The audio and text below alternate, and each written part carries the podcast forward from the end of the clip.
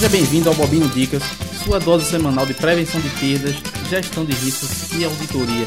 Chegando em mais uma quarta-feira inspiradora.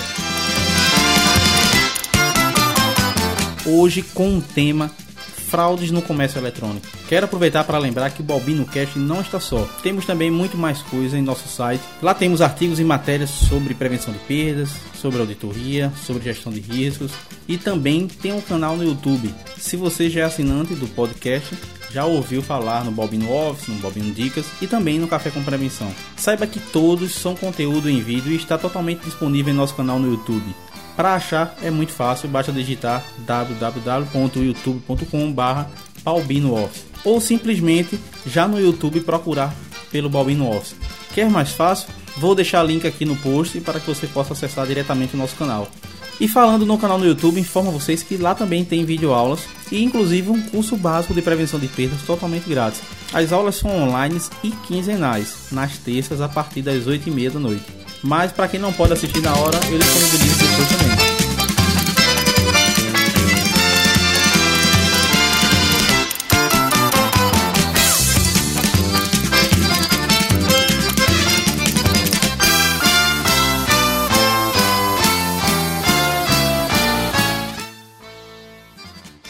Tudo isso só pode chegar para você gratuitamente graças à Contagem.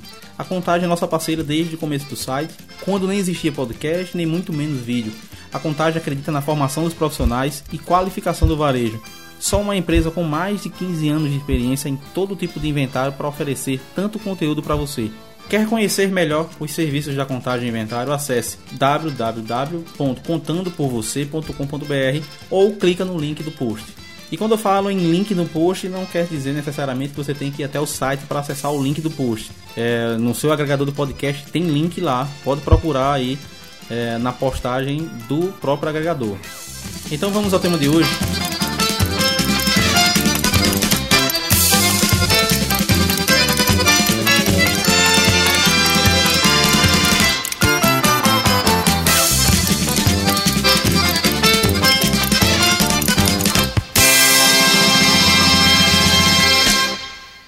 Comércio eletrônico, setor que é um dos que mais cresce no Brasil, sendo que ao mesmo tempo em que crescem as vendas, aumentam também a quantidade de, de pessoas que capturam informações privadas, como dados e números de cartões de crédito, para realizar transações ilegais.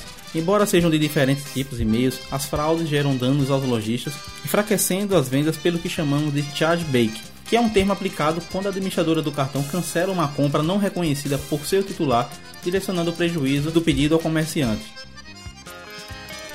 O que quero deixar claro aqui nesse podcast é justamente quais os principais tipos de golpes e quais as oportunidades que são geradas. Os tipos mais comuns de golpes realizados em compras pela internet são a fraude efetiva ou deliberada. Este é o tipo de golpe que mais gera impacto negativo ao lojista, pois normalmente é aplicado por pessoas com algum tipo de experiência em fraude, desde um único indivíduo até quadrilhas focadas nesse tipo de crime. Ela ocorre principalmente quando uma compra é efetuada em um site é, com dados roubados. Autofraude. Se antes o dono original do cartão desconhecia a compra feita em seu nome, neste caso a fraude ocorre pelo próprio titular. Após concluir a transação e receber o produto, ele contata a administradora não reconhecendo o valor, propositalmente, claro, para receber o estorno depois.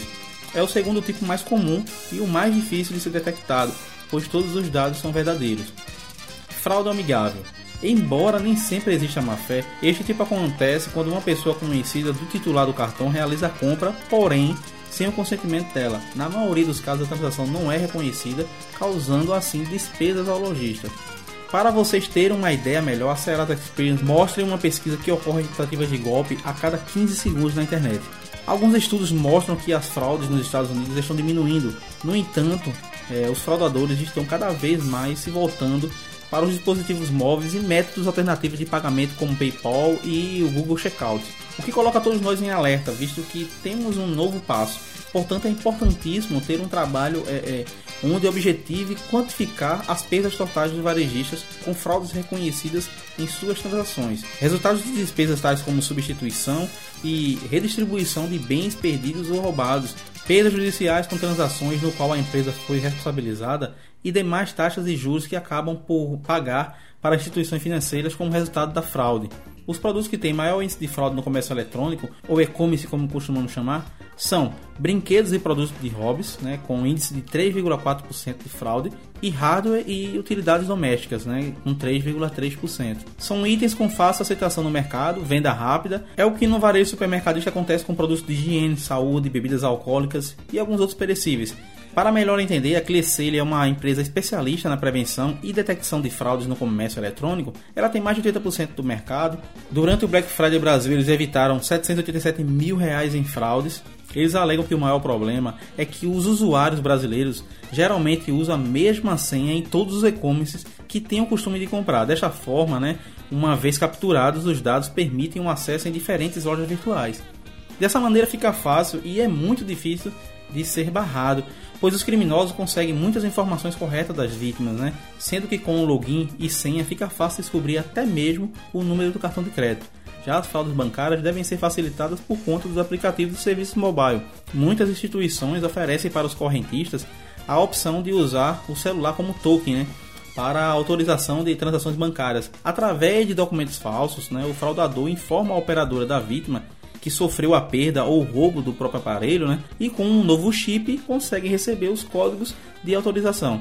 E é normal que com o aumento do número de smartphones no Brasil, aumente também a quantidade de fraudadores que querem né, acompanhar esse crescimento e que querem aprofundar cada vez mais né, nos tipos de golpe. Não vou nem falar em phishing, que consiste em convencer um internauta de informar sua senha de banco, por exemplo, ao se passar pela instituição Empresas como Visa e Mastercard já têm procedimentos interessantes para reduzir a insegurança na concretização das compras via cartão de crédito.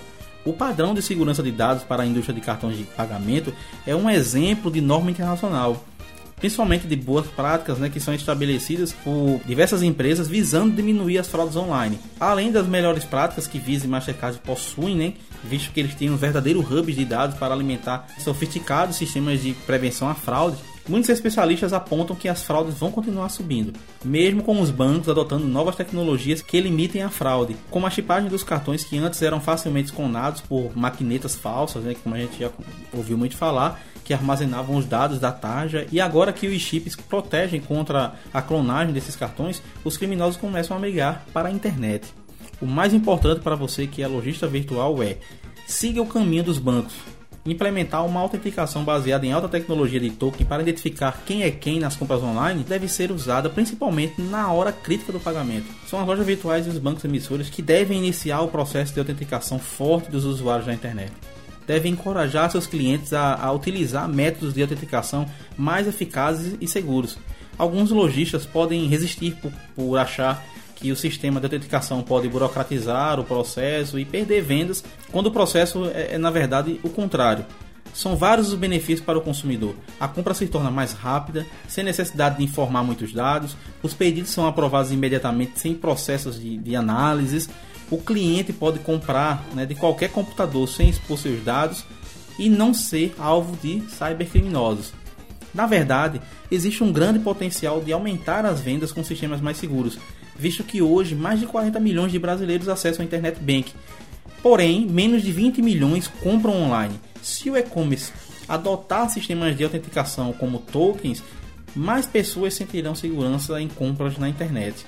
E não há dúvidas que no futuro próximo o e-commerce vai adotar os mesmos mecanismos que os bancos usaram para se proteger das fraudes, aumentando vendas e reduzindo o tempo de análise, cashback e gastos desnecessários no combate às fraudes. Tratar com fraudes no e-commerce não é tarefa fácil, no entanto, é extremamente vital. Acredito que o caminho de boa parte do varejo será esse. O fato de comprar de casa, e aliás, hoje a facilidade é até maior. Podemos comprar em qualquer lugar com nossos smartphones.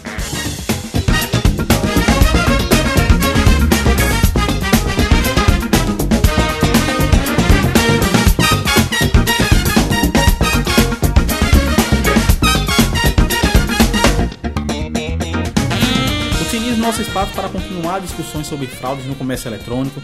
Você ou sua empresa já busca as melhores práticas e soluções? Quais são? Não esqueça de visitar nosso grupo no Facebook, Grupo Prevenção de Perdas, e se junte a mais de mil membros focados em dividir experiências na área de prevenção de perdas, gestão de riscos e auditoria. Um abraço e até a próxima quarta